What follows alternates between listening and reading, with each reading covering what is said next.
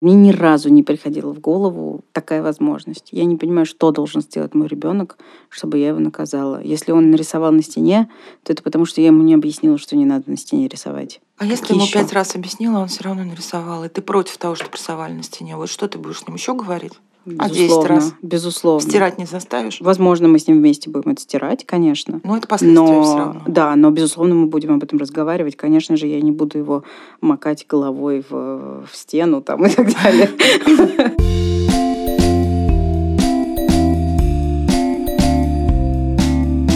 Всем привет! С вами снова самый честный подкаст о материнстве «Ты же мать» и мы его ведущие. Меня зовут Настя Хартулари, у меня есть дочка Варя, ей два года и почти три месяца или четыре.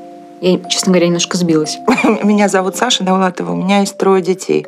Сын Миша, ему 19 лет, дочка Маша, ей было 14 лет, и сын Костик, которому почти 6 лет. Меня зовут Настя Красильникова, у меня есть сын Федор, ему 3 года. Нам недавно поступило такое письмо от слушательницы, сейчас его прочитаю. С огромным удовольствием слушаю ваш подкаст. Не так давно была в гостях. Речь зашла о воспитании детей, и вдруг выяснилось, что одна из приглашенных семей считает нормой наказывать детей ремнем и старшего сына, мальчику лет 10, наверное, наказывали год назад за то, что обидел младшего. В беседе выяснилось, что и многие другие поддерживают такой подход. Мне это показалось невероятно странным. Вроде живем в 21 веке, наличие кучи психологической литературы, родительских семинаров и так далее, где можно узнать какие-то альтернативные методы воспитания ребенка и не прибегать к физической боли как к средству воспитания. Как вы относитесь к этой проблеме? Считаете ли вы допустимым применять физические наказания? Есть ли исследования, которые говорят о последствиях таких методов воспитания? Спасибо. И мы решили, что мы запишем эпизод о наказаниях, потому что кажется, что это действительно очень важная тема в России. Поскольку я сняла недавно серию сериала своего про насилие над женщинами в России, у меня в голове осталась разнообразная статистика. Есть исследование 97 года, к сожалению, более нового нет, согласно которому в России каждый год избивают 2 миллиона детей. А еще есть исследование гораздо более новое, опросы, по-моему, Левады, согласно которым каждый третий россиянин считает, что родители имеют право бить своих детей. Всемирная организация здравоохранения говорит нам, что у детей, которых били в детстве, гораздо более высокий риск э, психических расстройств во взрослом возрасте и повышенный риск депрессии. Это вот одно из э, таких самых очевидных последствий физических наказаний, которые сейчас отсюда на берегу можно разобрать.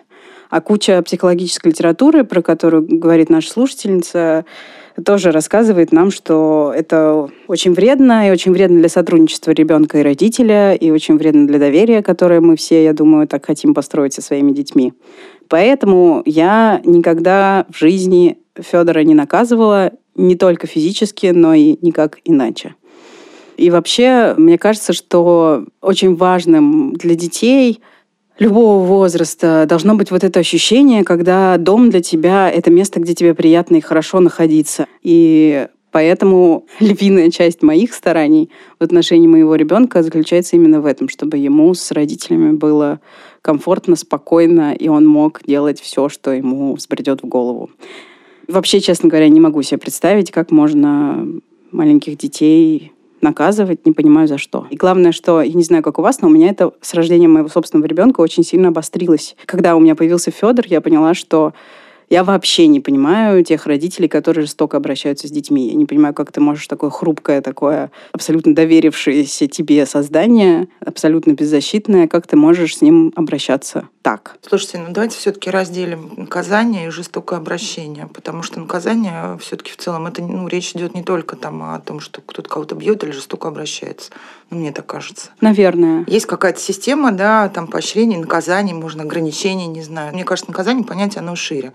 Условно говоря, мы здесь все, я думаю, единодушны, да, мы считаем, что детей бить нельзя, и их не бьем. Да. Я, кстати, Мишу один раз ударила. Это не имеет отношения только к наказанию, это вот э, тот случай, когда это отчаяние, нервы, и как бы, видимо, мои в первом или втором классе он сидел и не мог, я его заставляла делать уроки. Вот не то, чтобы на пятерку, а просто, чтобы он сел и сделал, что-то сидел, он крутил головой, крутился на стуле, ну, вот все, что дети делают.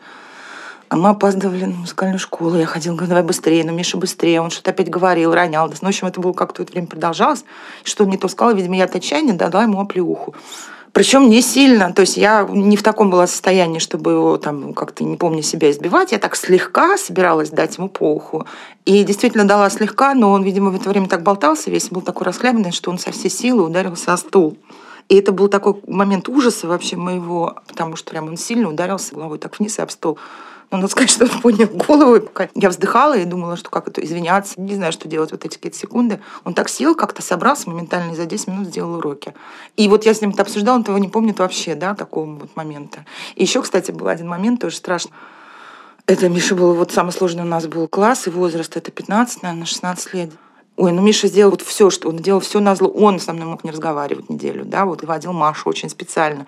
Еще что-то. И был какой-то тоже тяжелый вечер. Маша уезжала на соревнования на утро мне надо было собрать еще маленький Костик, и Миша ходит прям на зло, на зло, на зло, на зло. И я бегу с какими-то вещами куда-то, и что там с Костиком еще, то ли он упал, и как-то между нами вдруг рисуется Миша и говорит мне какую-то гадость. Такую прям в лицо. Вот я даже не помню что, но вот какую-то отвратительную, что я ужасная женщина, там, не знаю, еще что-то. И я машинально, автоматически поднимаю руку. И я понимаю, что он так дернулся. Вот тут я как-то хорошо, я все-таки, опять же, не была да, в состоянии аффекта, там, безумия какого-то. И я вдруг вот как-то остановилась и поняла, что если бы я его ударила, он бы, наверное, ударил меня в ответ.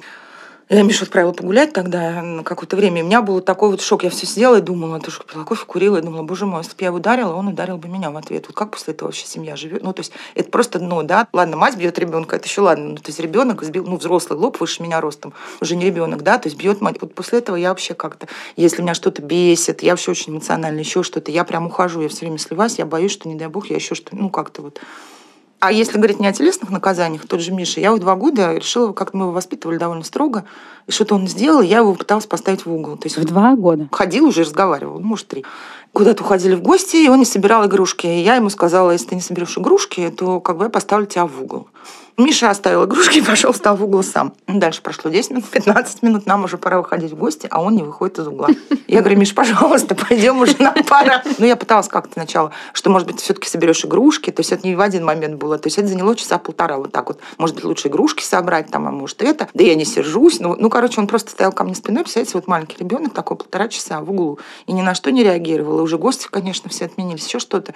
Дальше я ходила тоже к мужу, говорю, Жень, что делать? Ну, то есть как-то вот, если я сейчас начну перед ним падать на колени извиняться, ну, вроде как тоже, ну, ну, это совсем не педагогично, да, то есть вроде мне казалось поставить в угол, это педагогично. В итоге, ну, вот через эти полтора часа или сколько-то довольно долго, он вышел, на конце я уговорила, он вышел из угла, кинулся ко мне, обнял меня и рыдал тоже еще примерно столько же. Я с тех пор никого вообще не наказывала, ну, вот из системы наказаний там каких-то таких вот, ну, то есть каких усилий? Не физических, стоило, да. а вот таких угу. вот, да, что если так, то не так, если так, то не это. Поскольку мои дети слушают подкаст и что-то мне припоминают потом, да, то, может быть, я, конечно, еще как-то кого-то наказывала, но мне кажется, ну, или такие вот конструкты угу. все-таки использую в речи, что если ты там не съешь что-то, то не будет что-то. Но мне, во-первых, меня уже никто не боится, это другой вопрос. Это меня такое впечатление произвело тогда, что я больше стараюсь никого ничего не... А вот это, кстати, мне кажется, очень симптоматично. Ты сказала, что тебя никто не боится. Вот мой папа, например, всегда говорит, говорил фразу и повторяет до сих пор. Боится, значит, уважает. Вот это вот какая-то установка, что типа дети должны бояться родителей. Мне кажется, это что-то такое свойственное, что ли, предыдущему поколению, что... Я про себя все-таки не имела в виду бояться, что я такая страшная, ну, то есть все понимают, скорее, что я непоследовательная, и то, что я сказала, какую-то угрозу, что она выполнена не будет. Вот в этом плане. То есть никто не боится последствий. Но я, в принципе, стараюсь как-то... Быть последовательной. Нет, это уже не про меня. Я уже вот я была уже бросила Я была последовательной вот с постановкой Миши в угол, да, и это кончилось, говорю, тем, что я же еще там потом извинялась и рыдала тоже с ним. Нет, я просто как-то стараюсь скорее в сторону поощрений. Но я стараюсь все это переводить вот в обратную сторону. Вот шоколадка только после обеда. Меня очень впечатлила история про упертого Мишу в углу. Когда мы обсуждали и решили говорить про наказание, я вспомнила мультфильм про Карлсона. Там есть в самом начале, когда малыша наказывают, и родители у него почему-то какие-то такие недотепы немного, шведские недотепы. Они наказывают малыша за то, что он подрался с хулиганом из-за собаки. То есть мало того, что они не защитили своего ребенка, так они еще поставили его в угол. Это тоже какая-то очень ужасно драматическая сцена, и в общем, каждый раз, когда я попадаю на эту сцену, я страшно переживаю. Я не могу вспомнить, чтобы меня ставили в угол или что-то такое было. Ну, то есть наверняка меня наказывали. И наказания, скорее всего, были за какое-то отступление от правил. То есть на даче вышли гулять в лес, куда нам было нельзя гулять. Значит, вы сидите там несколько дней дома, не выходите гулять вообще. Но вот такие вещи были, и они так вспоминаются. Меня точно никто физически не наказывал. Я помню, один раз у меня прилетел тапок от мамы, но мне кажется, это было проявление какой-то минутной эмоции, а не наказание как следствие за какой-то мой проступок. Я вот сейчас рассказываю, и в моем понимании наказание – это следствие за какое-то условное преступление. Но вот я сейчас говорю, мне на самом деле все страшно, странно говорить, потому что что за в семье система координат, когда есть преступление и наказание. А еще почему-то тогда, когда я была маленькой, в московских детсадах были в ходу физические наказания детей, и воспиталки нас били. И еще один раз я помню, что во время тихого часа я не спала. Я даже не условно не делала ничего противозаконного, не играла с мальчиками, я просто лежала с открытыми глазами. Там тогда это запрещалось. Тихий час все должны лежать с закрытыми глазами. Mm-hmm. И подошла воспитательница, взяла меня за уши, за два уха, пронесла меня по всей комнате, вынесла меня в другую комнату, поставила там на табуретку голой стоять до конца тихого часа. И еще одна воспитательница ударила меня по лицу, когда я не почистила зубы. Ну, то есть как бы совсем каком-то маленьком, ну, там, 3-4 года. Угу. Вот я себе представляю, это вот возраст моего ребенка. Слушайте, а я вспомнила вот две истории про наказание в детском саду. Это было в выпускной группе детского сада. Эту нянечку звали Ирина Геннадьевна, представляете, я помню. И у нас были такие уже столы в выпускной группе, как парта с выдвижным ящиком. И я не любила черный хлеб. И все время давали там к завтраку, к обеду был кусок белого, кусок черного. И заставляли всех все съесть. И я черный хлеб складывала в эту, ну, туда в угол парты. Это белый ела. И однажды утром я прихожу в садик, ну и она стоит, эта нянечка, видимо, мыли парты, да, и у нее там в руках горсть засохшего черного хлеба. И она заставила меня его есть в туалете. Ну, там в туалете был такой предбанник, а потом сами вот эти там, не знаю, что горшки, я не помню. Я стояла, помню, у окна, плакала, давилась, ела этот черный хлеб. А это еще надо понимать, конечно, ну, это 80-е годы, и вся вот эта риторика про вот блокадный Ленинград, кусок хлеба. А у меня бабушка служила на Ладоге на дороге жизни. То есть эта риторика мне была понятна, я чувствовала себя очень виноватой. Настолько, что я даже маме ничего ничего не рассказала, хотя я всегда все рассказывала дома. А другая история, которую я вспомнила, была у Маши моей. Они не спали тоже в тихий час, как Настя рассказала с подружкой, тоже с Машей. И что-то там кто-то из них, не знаю кто, они обе друг на друга указывают, что-то нарисовал на обоих. Ну, лежали тихо и рисовали. И когда это ну, вскрылось, их заставили отмывать эти обои. Ну, как заставили. ну, то есть им дали губку, средства, и они мыли обои. Маша очень возмущалась. Но, с другой стороны, здесь логичное же последствие, да, как бы, ну, нарисовали, чистим. Это похоже не на наказание, а на последствия. Да, раз. но все равно словами это называлось, ну вы наказаны, они наказаны, они как бы домоют. Ну то есть это все вполне, мне кажется, логичная совершенно система. Ну то есть, хотя нарисовать на обоих, это больше похоже на преступление, чем потеряться, ну условное преступление, да, то есть это некий проступок, и ты за него отвечаешь. Ну в виде наказания все равно или нет, тут я не знаю. Нет, мне кажется, что как раз иметь дело с последствиями и вообще современная вот эта вот этическая мысль э, в области родительства учит нас именно этому, что когда ребенок ребенок имеет дело с последствиями своих поступков, нужно дать ему эту возможность. Соответственно, если он нарисовал на обоих, то пусть он участвует в отмывании этих обоев. Да, но Маша моя считает до сих пор, что ее тогда наказали. Это вот было Возможно, наказание. это как-то было обставлено словесно. Вот как раз я не думаю, там был такой хороший садик. Но я не знаю, это даже угу. вот, но Маша вот это расценивает как наказание все равно. Но это как-то ее, по ее мнению, травмировало? Не знаю. Ну, она вспоминала это когда-то. Угу. Ну, наверное, ей было стыдно, я думаю. Ну, что мы помним? Страх, стыд. Наверное, это тоже не очень приятно. Я еще страх, что маме расскажет, я не знаю, там еще что-то, что все там гуляют, а ты моешь обои.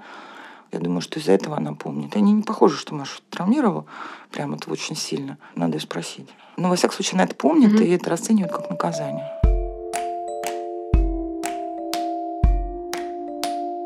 При том, что все мы, мне кажется, против физических наказаний, с очень выгоревшими родителями, наверное, такое может происходить. Но мне кажется, что это повод обратиться за помощью. Если ты чувствуешь непреодолимое желание сделать своему ребенку плохо, это повод обратиться за помощью. Я вот тоже считаю, что, ну, даже анализируя вот себя в тех ситуациях, да, я понимаю, что в моем случае это было от полного бессилия. Я не знала, что делать. Я там была на пределе, да, я там, не знаю, какой-то эмоциональный взрыв. То есть я понимаю, что если по-хорошему, мне нужна была помощь, наверное. А главное, что все это имеет очень кратковременный эффект. То есть вот условно за трещины, которые ребенок получает за то, что делает что-то неразрешенное, это действительно имеет кратковременный эффект в том, что он перестает делать то, что он только что делал. Долгосрочные последствия заключаются в том, что ребенок начинает бояться своих родителей и не доверять им. И вот это супер плохо влияет и на взрослого уже потом человека, и на отношения в семье вообще. И поэтому это совершенно неэффективно. Ну хорошо, а такие вещи, как, например, лишить сладкого, лишить мультфильмов, как последствия за какие-то проступки. А какие могут быть проступки? Ну, то есть, если мы ведем речь, там, не знаю, о каких-то уже взрослых людях, какие угу. могут быть проступки? Украл деньги, представим себе, да? Не даешь карманных денег. Это наказание или последствия? Не знаю, мне кажется, что все зависит от... Э, если ты не даешь денег человеку, который должен себе в течение дня купить сосиску в тесте, у него нет денег, чтобы ее купить. Ты его обеспечиваешь этой сосиской в тесте, но не деньгами. Ну, смотря как, наверное, это проговаривать, да? Ну, опять все упирается в проговаривание если, в эмоции. Я думаю, что это работает так, что если условно существуют какие-то правила заранее оговоренные и принятые всеми участниками, тогда скорее это не наказание, а последствия. Если эти правила не включают в себя наказание, там, в виде «я тебя ударю 20 раз оглоблей по голове». Или ты будешь стоять в углу на горохе. Да ну, ни в коей мере не оправдываю, не одобряю их как угодно, физических наказаний, телесных, да, я, ну, в целом, я часто понимаю, да, то, что мы уже сказали, что мать на пределе, там, женщина в истерике. Я вижу много объяснений каких-то, да, неважно, насколько mm-hmm. они там хороши, оправданы и так далее. Но вот я знаю семьи людей, где вот принята целая система наказаний. Не то, что вот ударили ребенка в припадке в каком-то, да, а где принята вот такая система последовательных, постоянных наказаний разных. За что-то там, не знаю, ремня, за что-то другое. Вот у меня такое потрясение было это в дискуссии в Фейсбуке тоже что-то там обсуждали, плохих родителей, как водится, и детей. И вот женщина одна написала, причем вполне такая, ну, я знаю, нашего круга, условно говоря, живет в Москве, в благополучной семье. Ну, ей доступна психотерапия, там, не знаю, они не бедствуют, у них нормальные зарплаты. А обсуждалось, кто-то там написали, что вот ребенок там поздно приходит, а мать тревожится, как вот это вот, когда дети, опять же, подростки, не возвращаются к 11, не отвечают на звонки, и вот это все. И вот пришла женщина, которая написала, что ее сыну было 18 или 17 что, ну, как бы мы живем вместе, мы тебя содержим, ты не придерживаешься наших правил, ну, то есть если он приходит после 11 или там что-то mm-hmm. еще, она его не кормит. Я так немножко обалдела и пишу, а как можно не кормить? Ну, физически, вот как? Ну, я представляю, что вот я себе представила, когда у меня Миша был младше, что вот приходит Миша, mm-hmm. там, не в 23, а в 23-47, и еще со мной не разговаривает. Ты что, вот я холодильник на ключ закрою, говорю, я тебя не буду кормить. Ну, он идет сам ест, например. Ну, я могу не готовить ужин, там, ну, все что угодно. Ну, то есть идет, берет хлеб, не знаю, пельмени, макароны из холодильника. Я что, стою грудью у холодильника, его не пускаю? ну, там, закрываем на ключ. То есть чисто физически я вот даже не могу себе этого представить, да, ну, то есть, ну, он, ну, не знаю, он отшвырнет меня, вот так, если додумывать, ну, если человек хочет есть, да, он тебя откинет в холодильник и поест. И вот там вот эта женщина вполне очень логично так все объясняла, еще какие-то наказания. И, честно говоря, у меня волосы шевелятся, потому что я ну, с одной стороны, не могу понять, как люди могут вот так последовательно, да, осознанно, последовательно, с холодным расчетом, с каким-то, да, я даже не беру, правы они, не правы, вот это даже не оцениваю. Это я просто представить себе не могу. Второе, я не могу себе представить вот современного ребенка, как вот довести вообще надо, чтобы он там 17 лет, его мама отказывается кормить, и он приходит до 11. Ну, у меня ответа нет. Ну, там были лишения денег каких-то, mm. еще что-то, еще что-то. Ну, вот тоже не похоже, да, на такую атмосферу, в которой ребенок захочет возвращаться. Но он возвращается при этом. А ему некуда идти. Тем более, если он несовершеннолетний, пока сам не зарабатывает. Я Мишу два раза выгнала тоже, я вот вспомнила. Один раз смешно, потому что тоже вот это тогда же было, когда он очень всех доводил, и Машу, и я просто попросила ее, сказала, иди погуляй. С моей точки зрения, это было предложение mm-hmm. пойти проветриться. Вот я так это запомнила, да, как бы. Ну, чтобы как-то разрядить все. Ну, это время было вполне легитимное, еще вечер, и что-то я сижу, и уже как-то он гуляет, и уже все дома разрядилось. Тут мне пишет знакомая моя не очень близко, ну, я давно знаю. Саша, пожалуйста, не беспокойся, Миша у Пети. Это ее сын. Я говорю, в каком смысле? А ее сын был старше Миши на год. И он ушел от мамы сам и пришел жить к бабушке. То есть бабушке достался такой вот подарок, да, в виде подростка, который не хочет жить с мамой. Она говорит, ну как знакомая? Миша сказал, что его выгнала из дома, он пришел к, Пете, ну, к бабушке, то есть к Пете жить. То есть бабушка получила двоих подростков. И я так сижу, я говорю, я думала, он гуляет. Хорошо, что я не успела забеспокоиться, да, mm-hmm. вот это еще время было там 9 вечера. То есть я не успела осознать, что как бы он, он ушел из дома.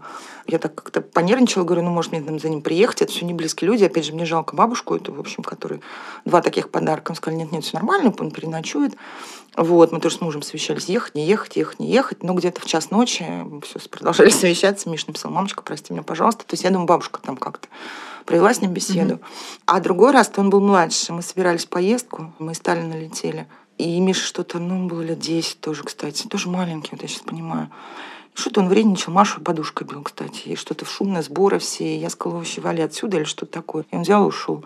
Мама моя занервничала, муж мой занервничал, такси уже вызвано. Я говорю, да нет, ну он, я же знаю Мишу, он тут вот за домом гуляет, как бы, или за помойкой прячется. Ну, так и было, конечно, но это долго. Он был там, где я думала, и я извинялась потом долго, это же мне стыдно было. То есть это mm-hmm. не было, что выгнала тебя из дома, все, собирай вещи, уезжай отовсюду, ну, вот навсегда куда-нибудь. Нет, как бы, да. Но так, потом было нервно и очень стыдно, главное, ужасно стыдно.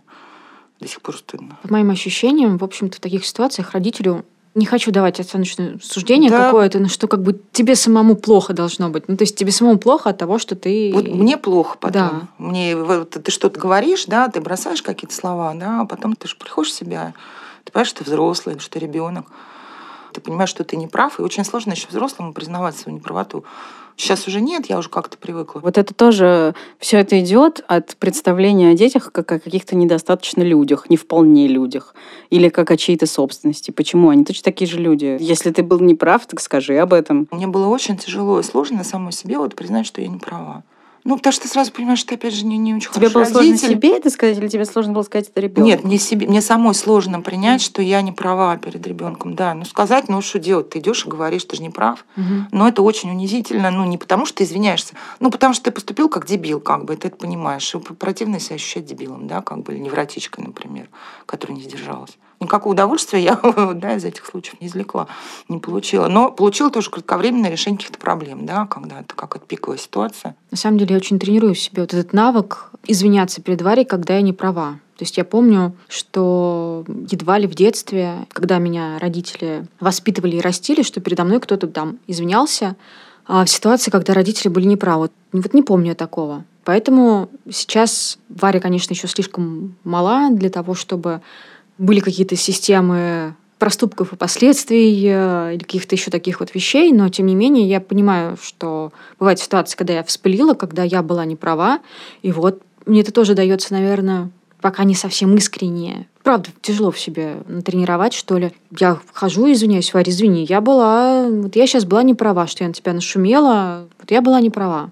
Мне кажется, тут еще просто ты сразу видишь себя со стороны вот этой истеричной совковой теткой. Это очень неприятно. Которая сначала вот или из фильмов, или из не знаю откуда, вот прям образ у меня этот, который сначала орет и бьет, а потом кидается, целует, обнимает и вот винится. И это вот, ну, сто раз я это где-то видела, слышала. И вот когда ты понимаешь, что ты, это тоже отвратно ужасно. Да, себе признаваться в том, что это вот это вот гадкое существует, это, это тоже довольно неприятно, но...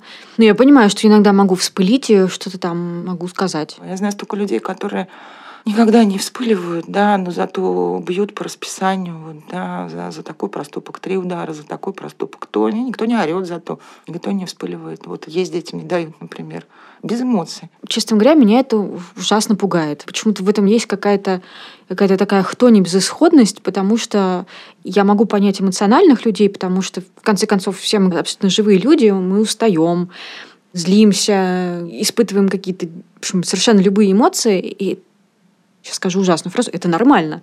И правда можно разозлиться. Мне тяжело представить, что я разозлилась, ну, потому что Варя, правда, маленький человек, и, мне, и она беззащитная, она там, в три раза меньше, а то и в четыре, а то и в десять меньше, чем я. И мне сложно представить, что я ее даже очень сильно разозлившись в состоянии аффекта могу ударить. Я могу нашуметь, да, могу неприятно нашуметь, но ударить я не могу себе это представить. Но когда люди делают это систематически, хладнокровно, и это какая-то такая система, тем более к людям, которые маленькие, меньше тебя, мне, честно говоря, мне прям это очень страшно.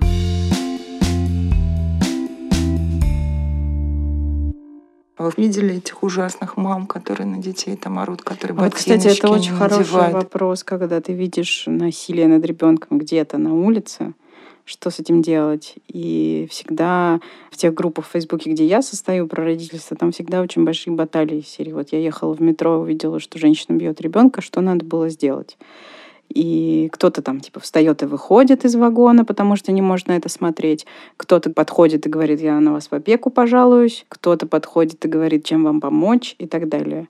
Но я на самом деле не знаю, что правильно и как правильно. Я тоже не знаю, я боюсь близко подходить к людям, которые кого-то бьют, скажу честно, да, и вообще близко подходить к людям, к незнакомым.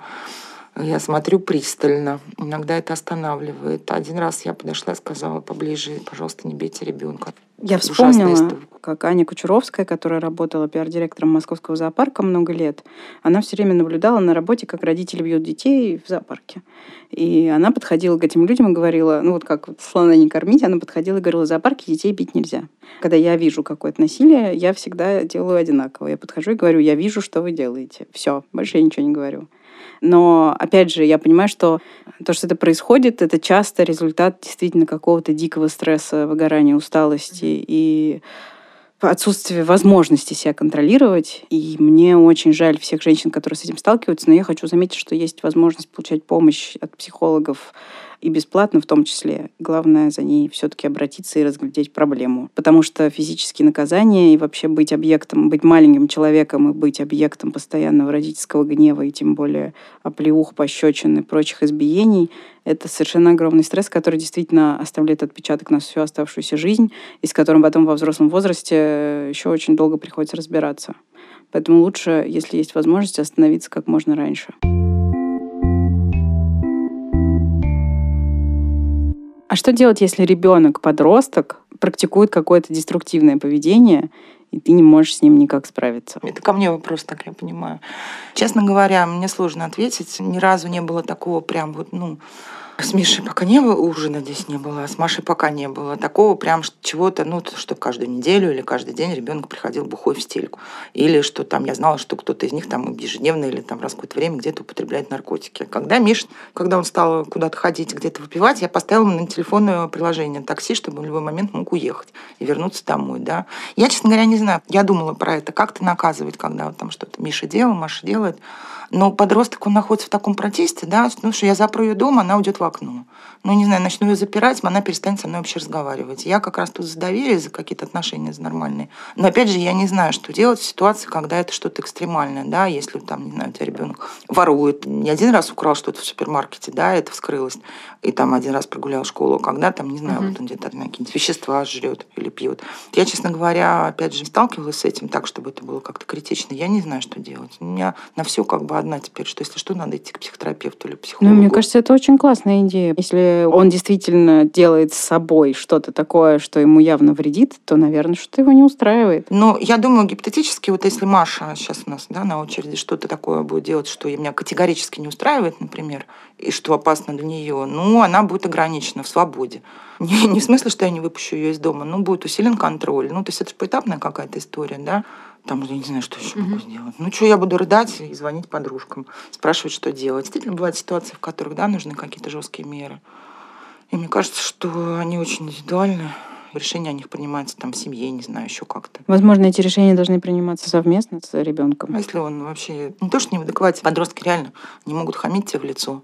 Ну вот у нас Миша mm-hmm. это было, да, Миша прекрасный, добрый, и тогда был добрый очень мальчик, но со мной у него так было, да, то есть он не хамил в лицо, там, не знаю, не разговаривал со мной, еще что-то. Главное, я бессильна совершенно, ничего не могу сделать, потому что я так за него тревожусь, что ты это как с малышом, ты готов на все, да, как бы лишь бы вот, ну, как-то с ним как-то наладить что-то. Но опять же, повторюсь, у меня не было такого, чтобы это было вот прям совсем-совсем mm-hmm. ужас. Это я не знаю, это я боюсь вот этого всего, поскольку еще два раза через это проходить. Слушайте, я нам такая неправильная. Я говорю, я ему давала больше денег, ставила ему такси, даже не на свой, чтобы не я ему вызывала такси, а чтобы он сам мог это такси вызвать себе когда угодно, да. Всегда так закрывала дверь, чтобы ее удобно было открыть, да, чтобы если ребенок боится ночью тебя разбудить, чтобы он всегда мог вернуться. И разрешала себе звонить в любое время суток и вообще всегда как бы ты в такой слабой позиции, потому что ты так зависишь от этого долбанного подростка, да, от его вот этого всего, что ты за него, вот я, во всяком случае, ты за него беспокоишься круглосуточно, да, это паника и страх. Ну, в какой-то момент он начинает это понимать, ну, не сразу, да, и да, и Миша мне вот просто писал, например, он не подходил к телефону, но раз в час он мне сообщал, что я жив, все ок и к телефону продолжал не подходить, да, но это не сразу, там, через год, например. А так я сначала, может, и старалась, ну, говорит, я не дам тебе денег, или мне не нравится, как ты их тратишь, мне не нравится, с кем ты куда ты ходишь, но, ну, ему все равно, он все равно это делает, да, и ты сидишь вот такой вот рыдающий с утра до ночи. Действительно пришло в голову, что подросток это вроде бы это тот же самый твой малыш, который вернулся снова вот в состоянии вообще полного малыша, но при этом этот малыш абсолютно уже от тебя отделился это такая, Мерзкие. и это такое ощущение беспомощности тебя как родителя, потому что ну все, он уже отделился от тебя и, И еще неприятный. Вот это такой важный момент. Одно дело тебя, вот симпатичный малыш, вот ты накричал на малыша, тебе- ты на него смотришь, на хорошенького, и тебе стыдно, и, и жалко, и прямо а ужас, тут он да? еще и мерзкий. А тут мерзкий стоит человек, который излучает ненависть к тебе, который делает ужасные вещи какие-то, который, ну, грубит, хамит, я не знаю, бьет посуду, говорит, что он всех зарежет, я не знаю, все что угодно. Даже если ты понимаешь, что это просто так. Господи, как же Вот. это больно, наверное. Да это не больно, это как бы, мне даже не больно было, это просто вот, а, паника, б, тревога, и, себя жалко, и его не жалко, главное, его жалко потом, когда ты уже, ну, не в острой ситуации, да, когда так ты понимаешь же, что это подросток, что это самый сложный период жизни человека, и ему тяжело, и гораздо тяжелее, чем тебе, но вообще, честно говоря, абсолютно бессилие, главное, ты понимаешь, что тебя бесит этот человек, бесит и бесит. И ты еще должен, и ты все равно за него отвечаешь, блин. То есть ты его должен Мгм. принимать, любить, ну и ты его любишь действительно, да, и даже если он бы секунду забыл про это, и ты, главное, за него отвечаешь все равно. То есть он, твой, да, как бы он несовершеннолетний, да даже если он совершеннолетний, ничего не изменилось. Только что разумнее дети становятся. Я знаю одно, бить детей нельзя, ну, ну, то есть я вообще не могу себе представить, если вот взять вот этот путь, который я Мгм. проделала, да, там от того, что я Мише за трещину дала, за который мне было стыдно. Ну, то есть было противно и гадко, но я не видела ничего такого прям ужасного. Сейчас мне кажется это ужасным, да, вот за эти годы.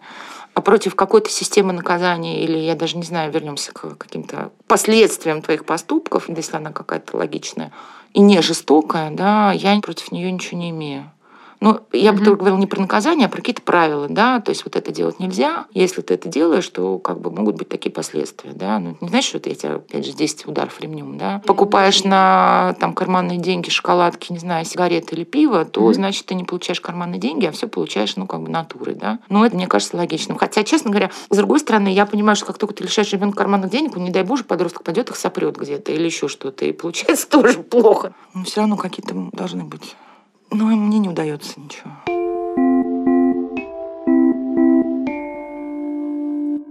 Так мы это не определили, что такое наказание. Наказание все-таки предполагает вину. То, что ты не убрал игрушки, это все-таки не вопрос вины. Это там разгильдяйство, я не Мгм. знаю, лень, какое-то последствие. Убираешь игрушки, смотришь мультик, это нормально, да? Или наоборот, это дополнительное удовольствие, если ты уберешь игрушки.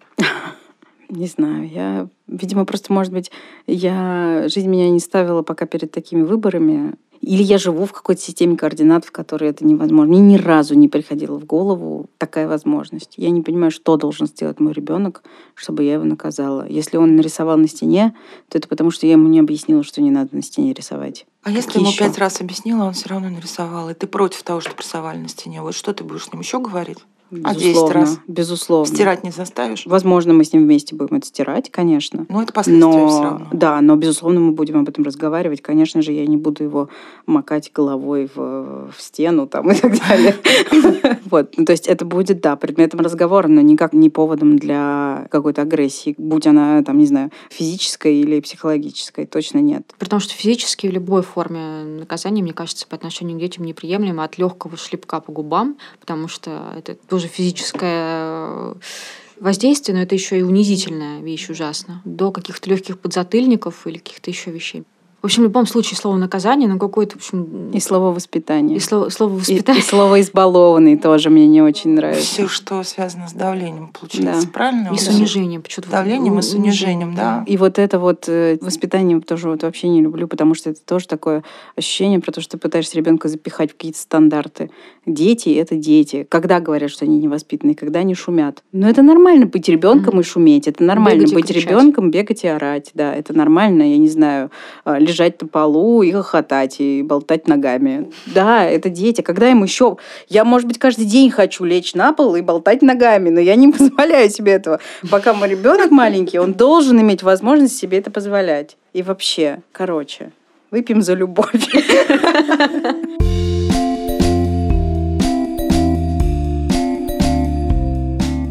Это был подкаст «Медузы. Ты же мать». Нас здесь, как обычно, трое. Меня зовут Настя Красильникова. Меня зовут Настя Хартулари. Меня зовут Саша Довлатова. Пожалуйста, пишите нам письма на подкаст собакамедузы.io и подписывайтесь на нас на всех подкаст-платформах. Мы есть везде, в Spotify, в Кастбоксе, в Google подкастах, в, конечно же, в Apple подкастах, в- на Яндекс.Музыке и вообще в любых местах, где можно слушать подкасты. А пока вы ждете наш новый выпуск, вы можете послушать другие подкасты «Медузы», например, подкаст о сериалах «Чего бы посмотреть» или подкаст про новости «Что случилось?». Слушайте нас здесь через неделю. Пока. Пока-пока!